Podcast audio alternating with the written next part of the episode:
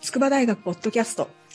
研究室サイドストーリー。こんにちは。筑波大学サイエンスコミュニケーターの山科直子です。この番組では筑波大学で行われている様々な研究についてなかなか表には出てこない裏話的なエピソードを研究者ご本人に直接聞いちゃいます。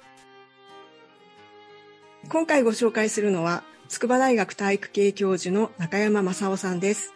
中山さんは先日、高校生サッカー選手のチームメイトの人間関係に関するストレスコントロールについての論文を発表しました。中山さん、こんにちは。こんにちは。よろしくお願いします。こちらこそどうぞよろしくお願いします。えー、早速ですけれども、えーと、今回の研究では、まあ、すごくざっくり言うと、えー、普通の選手はストレスがあった時に自分の感情をなんとかコントロールしようとするのに対して、えー、強いチームの選手ほどストレスに対してこうポジティブに対処して、え具体的に自分で解決しようというふうに努力するということでしたよね。そうですね。あのまあ、あの、ある程度人数を対象にした調査なので、えっ、ー、と、まあ、あの平均を取ったときに、そういった競技力の高いグループと、えっ、ー、と、まあ、それほど競技力が高いないグループの、まあ、ストレスの対応の仕方の比較を、まあ、平均値のベースで比較したところ、あの、まあ、そういった、あの、競技力が高い人たちの方が、よりポジティブに、えっ、ー、と、自分たちのストレスを、に対応していこうという傾向が見られたっていうのが、まあ、今回の研究の、あの、一つの結果です。うんあのこう鶏と卵の話みたいになっちゃいますけれどもあのそうということはこう強いチームに所属しているとポジティブになれるのかそれとももともとポジティブな考え方を持っている選手が選手としても優れていて強いチームに集まりやすいのか、えー、どういうふうに考えればいいんでしょうか？はい、え、ー、と、その辺のところは、あの、まあ、今回の調査では十分に、あの、分かってないところです。うん、まあ、いわゆる因果関係が、あの、まあ、明確ではなかったと。ただ、あの、もう最近のそういった、あの、多変量の研究では、あの、因果関係なんかもこう、調べられるツールっていうのがこうできてきてるんで、あの今後はまあそういうとこそういったあの手法も使いながら、あの今山下さん言われたように、えっと強い選手だからストレスにポジティブに対応できるのか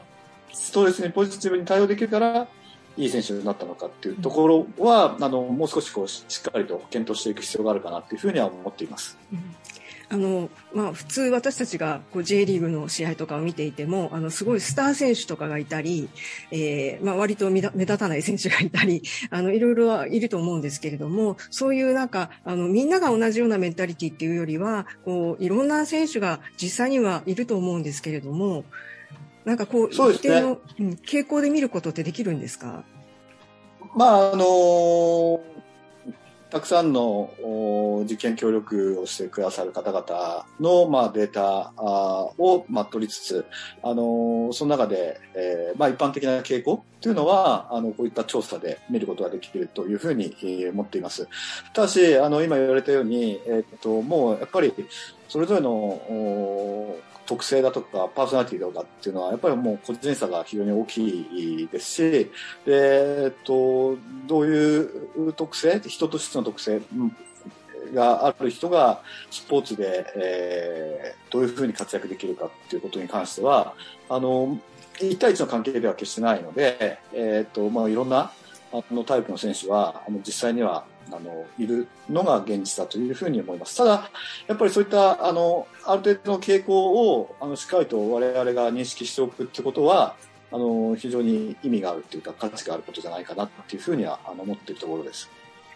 あの、アスリートのメンタルって、えー、まあ、時々話題になりますけれども、あの、割と個人競技の方が多いような気がするんですけれども、あの、そもそもこのサッカーとか団体競技っていうのは、やっぱり人間関係とかストレスとかっていうのは大変なものなんですか？まあ、大変何をもって大変とするかというところもあると思いますが、もちろん、あのまあ、我々今回対象にしたサッカーっていうスポーツは集団でやるスポーツなので、えっとまあ、当然そこでのあの味方同士のあの人間関係っていうのはあの、まあ、少なからずあの、サッカーのパフォーマンスには影響するんじゃないかなっていうふうにはあの思っています。ただ、うんとまあ、プライベートなところとか、まあ、サッカーのそのプレー以外のところの人間関係が、あの、良くなければ、サッカーのパフォーマンスも良くないかっていうと、あの、決してそんなことはないというふうに思ってますし、あの、まあ、これはまあ私自身の個人的な経験ですけども、あの、プライベートでは、あの、全然こういい関係じゃないけども、うん、あの、一緒のチームとしてサッカーのプレーをし、相手と戦うときには、うん、当たり前ですけど、あの、お互いをこう、まあ、外から見ればお互いをちゃんと理解し合って、うん、いい関係でプレーしてる、うことっていうのはもうたくさんあります。なので、あの、なんだろう、他のプライベートなサッカー以外のところでの人間関係が良好じゃなかったら、サッカーのところもうまくいかない。サッカーのところ、サッカーのプレーピッチのところの関係を良好にしようと思ったら、うん、普段の生活の人間関係も良好にしなきゃいけないっていう、そんな関係は決してないという。あ、そうなんですね。あの、なんて言うんでしょう。やっぱり、競技になると、あの、目指しているものが同じだから、こう、一体感が出てくるとか、そんな感じなんですか？そうですね。やっぱりその、その競技の中で目指すところ、ゴールっていうのがやっぱりあるんで、そこに対して、まあこれはもう、いわゆる集団効力感ですよね。チームとして、あの、なできるのかできないのかっていうことに対しては、あの、もう、そのプライベートの人間関係をやっぱり超えたっていうか、まあそこは一切、一切とは言わないですけど、まあ関係なくなる、あの、ところじゃないかなっていうふうには思ってます。もう本当に、スポーツ選手も、あの、まあ一般的には、まあわからない。一般的にはなんか非常に、あの、道徳的にも優れてるとか、人として優れてる、人格としても優れてるみたいなイメージがあると思いますけど、あの、まあ、最近は大体みんなバレてるからそう思ってる人も少ないかもしれないですけど、あの、必ずしも、あの、人として、っていうか、まあ、これもあの研究が、アメリカとかの研究があって、あの、スポーツ選手、スポーツやってる選手の方方が、なんか、道徳的な行動が優れてるっていうことはないっていうか、まあ、逆に道徳的な価値観のあれが低いみたいな、そういった調査方法があったりとかするんで、やっぱり、やっぱりスポーツってある意味、なんだろう、場面によってはもう相手と戦うっていうところがあったりするし、うん、うんと、まあそういった意味でね、相手をどうやって出し抜いていくかって言った時に、やっぱ普通の日常、なんだろう、こう、な、人とこういい関係で過ごしていくとは違うやっぱり環境に置かれるところあると思うんですよね。だからそういった意味では、スポーツが必ずしもなんか道徳的な価値を高める活動とは直結しないというような研究もあるんで、そこはもう本当に我々スポーツの現場で、あの、若者を教えてる、えー、立場の人間っていうのはそういったこともやっぱり考える必要があるかなっていうふうには思っています。だからのんきにスポーツやってれば、人も、人としても勝手に育つっていうのは、まあ、ちょっと幻想かなっていうふうには思ってます。あ、そうなんですね。なんか、あの、やっぱり優れた選手は人としても優れているっていうようなイメージがありますけれども、そうでもないっていうことなんですね。そういうふうに皆さん思ってていただけるのは非常にありがたいし、それがスポーツの価値だっていうふうに思ってるんですけども、でもなかなか現実はそうはいかないかなっていうふうには思ってます。はい。まあ、選手にとっては逆にプレッシャーになるかもしれませんもんね。そうなんですよね。まあ、選手はまあ別に、もう、まあ人の価値観も多分多様なんで、えっと、自分のあのー、ね、一番いいパフォーマンスを出すために、普段の生活も、あのー、してるわけなんで、自分がやっぱり心地いいスタイル、生活のスタイルがあった時に、やっぱりそこと他人とね、価値観が合わなかったりする。それが原因でまた人間関係がうまくいかなくなるなんてことは、まあ、あるんじゃないかなっていうふうに思います。あの、まあ、人間関係って言った時に、まあ、チームメイト同士の人間関係もあれば、コーチや監督との人間関係とかもあると思うんですけれども、あの、そういうの全部ひっくるめて、こう、人間関係というふうに考えていいんですか？そうですね。あの、まあ、まあ、我々今回、まあ、ストレス、あの、うん、チームスポーツの集団の中で選手たちが、まあ、どんなストレスを抱えているか、まあ、ストレスいろいろあるよねっていう、まあ、そんな中で今回は、まあ、人間関係っていうストレスっていうのを、まあ、ちょっと注目して、あの、調べてみました。で、まあ、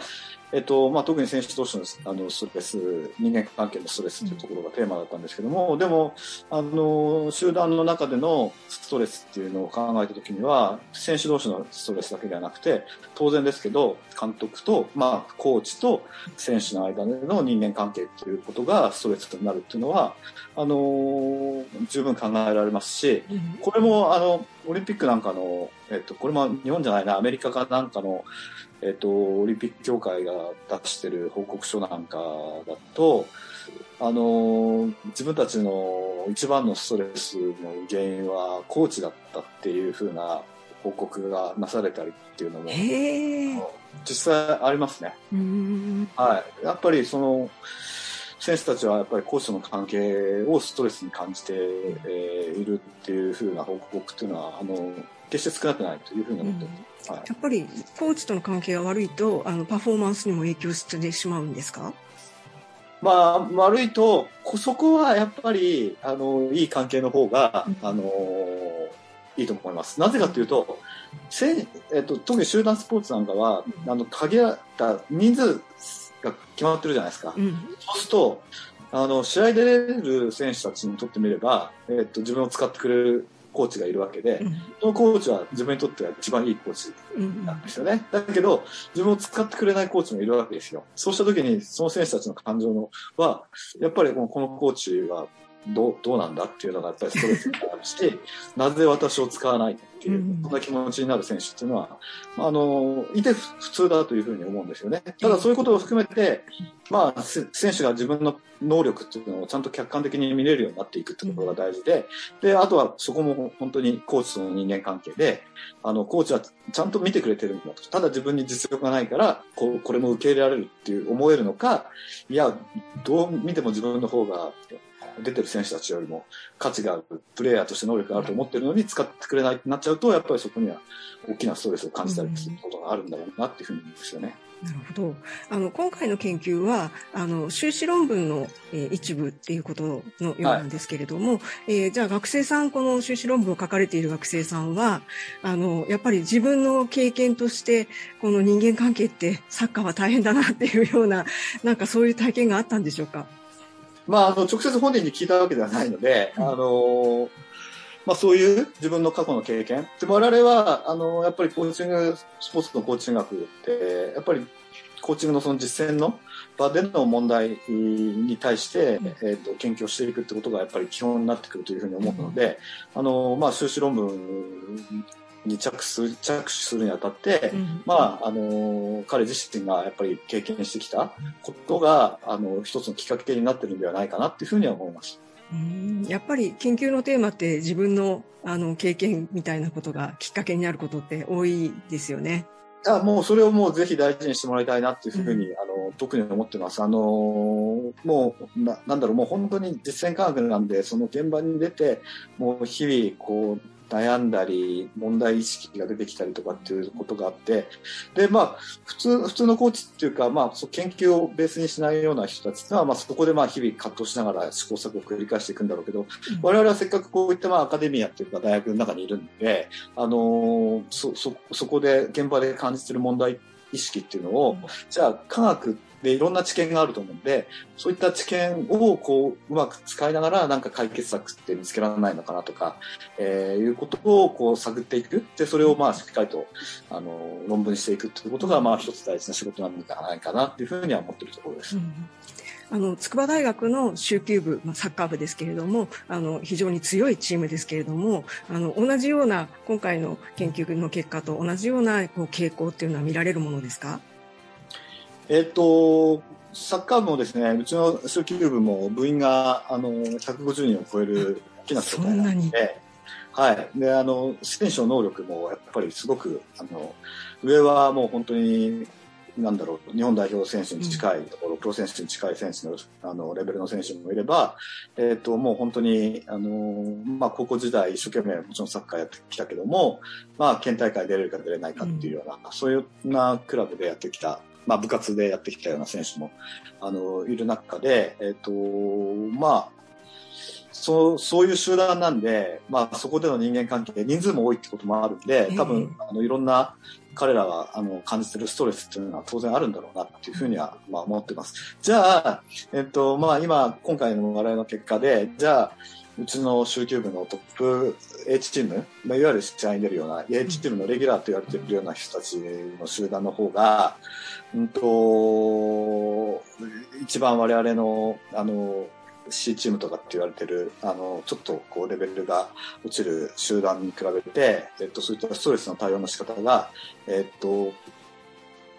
レギュラーの方が、あの、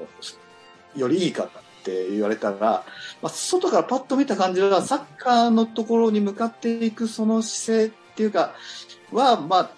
全体ってさっき、まあ、平均的にはトップチームの方が高いような感じは受けます。うんだけども、だけども、もう現場で僕らも見てるんで、個々の選手をそれ見れば、いくらそのトップチームの中でも、やっぱりネガティブなやつがいるし、人間関係をストレスに感じていて、ちゃんちゃんとあの対処できないのもいれば、ええあの、サッカーのパフォーマンスはちょっと落ちるんだけども、そういったあの人間関係のところの対応の仕方とかは、ものすごくこう、しっかりやれる選手がたくさんいるんで、あの、まあ、一般的な集団としての傾向っていうのは、あの、我々が今回やった研研究と近いような状態にはもちろんあると思いますけども、やっぱり個々を見ていったときには、あの、やっぱりそこには個人差っていうのもああるかなっていうふうには思っています。だけどまあ僕らの研究はやっぱそういった個人の特性っていうことにもやっぱりちゃんと目を見見ていくってことはやっぱりすごく大事で、うん。あの平均で集団としての平均値を見るってことも大事だけども、まあ、いわゆる科学とかだとなんか外れ値とかっていうのは実験とかしちゃうと、ええ。あの、こう、どっちかというと処理されちゃうところなんですけど、僕らはそのやっぱり外れ値っていうところをやっぱり大事にしていく。うん。その外れてるところでぐらいの人じゃないと、もしかしたら、あの、本当に飛び抜けた、あの、選手とか、まあ、オリンピックで勝てるような選手にはなっていかないのかなっていうような気あの、感じもちょっと、現場の立場から言うと感じたりします。なるほど。なかなか複雑なものですね。いやいや、あの、複雑なんですけど、まあ、そういう楽しいですよ。もう本当にいろんな見方ができて、あの、はい、現場と、まあそういったちょっと、なんですか、アカデミックな、そういうものの考え方をこう、うまくこうすり合わせていって、で、まあ最終的には現場にうまく還元したいっていう思いで、あの、研究をまあ続けてるところです。あの、今回の研究の、あの、まあ、結論の一つに、こう、ストレスって必ずしもその悪いものではないんだっていうような、あの、ことが言及されていましたけれども、あの、そういうふうに聞くと、あの、ちょっと明るいき兆しが見えてくるような気もするんですけれども。そうですね。あの、まあ、スポーツの世界でもそうだし、まあ、普段の社会でもそうなのかもしれないけども、やっぱり、特にこう、子供たちには、あんまりこう、ストレスがかかるような環境を、まあ、大人が最初からこう、排除してあげた方がいいんじゃないかっていうふうに思われることもあると思うんですよね。ただ、まあ、我々の今回の結果のように、あの、こう、スポーツの集団の中、まあ、スポーツの集団ってことに限って言えば、あの、ある程度そこでストレスがある状態が、あの、決して悪いことではないんだうん。ということを、あのまず我々、指導者も、あの、知る必要があのあるだろうし、うん。選手たちにもね、そういうようなことで、ちょっとこう、ね、なんかストレスがあって、あの、パフォーマンスがどうのこうのっていうところで逃げるんじゃなくて、いや、うんそういったストレスをやっぱりどうやって乗り越えていくかって、それがまた自分の競技のあの成績を上げる上でも非常に大事なことなんだぞっていうようなことを伝えることもできるし、指導者もそういうふうな形で働きかけることができるんじゃないかなっていうふうに、うんあの思っています。なので、決してあのストレスが逃げたりとか、もう避けようとするんじゃなくて、ある程度こうやってストレスあっていいぞ、それを乗り越えていこうや、みたいな、そんなような働きかけが、あの、していいんだってことは、まあ今回の研究でもちょっと一つ、あの、言えたかなっていうふうには思ってます。そうですね。なんか、あの、そのこと自体がちょっとポジティブな気持ちになれますよね。はい。なるほど。あ、面白い話をありがとうございました。えっ、と、ちょっと最後になりますけれども、あの、えー研究室の PR、あるいは、まあ、これからの、えーとこんな研究をしたいという野望なんかがあったら、ぜひお話しいただければと思います。はい、ありがとうございます。あの、先ほどもちょっと話をしましたけども、あの、私たちはもう本当にサッカーの現場をまず大事に考えています。で、そこで、あの、起こる様々な課題だとか、問題意識とかっていうものが、ああって、それを、まあ、もちろん、うんと、現場の中で試行錯誤しながら、あの、解決策を見つけていくっていうようなこともやるんですけれども、あの、片方で、あの、本当にいろんな、あの、科学的な研究っていうのがされていて、で、まあ、私たちの研究室もそうなんですけど、あの、もう文系から自然科学系からもう幅広く、あの、科学の知見をこう使わせてもらいながら、あの、サッカーっていう、サッカーの現場で起こっている問題について、何かその解決策になる、解決のための糸口になるようなものを一生懸命こう探して、えー研究を進めてえーいます。あの、まあもちろん現場でのパフォーマンスを上げるってこと大事なんですけども、その、まあ、皆さんが普段見えないようなところの後ろで、そういった、あの、ちょっとこう、科学的なアプローチっていうのも、あの、一生懸命、えー、やって、えー、なんとか成果を上げてるっていうのが、あの、私たちの研究室のある意味の姿かなっていうふうに思いますので、ぜひまた、あの、違う目で、あの、私たちのサッカー部、集球部も応援していただけたらと思います。ありがとうございます。あの、まあ、サッカーといえば、筑波大学、あの、非常に力を入れているスポーツの一つだと思いますので、あの、これからも、えぜひ注目していきたいと思います。ありがとうございます。え筑波大学体育系教授の中山正夫さんでした。ということで、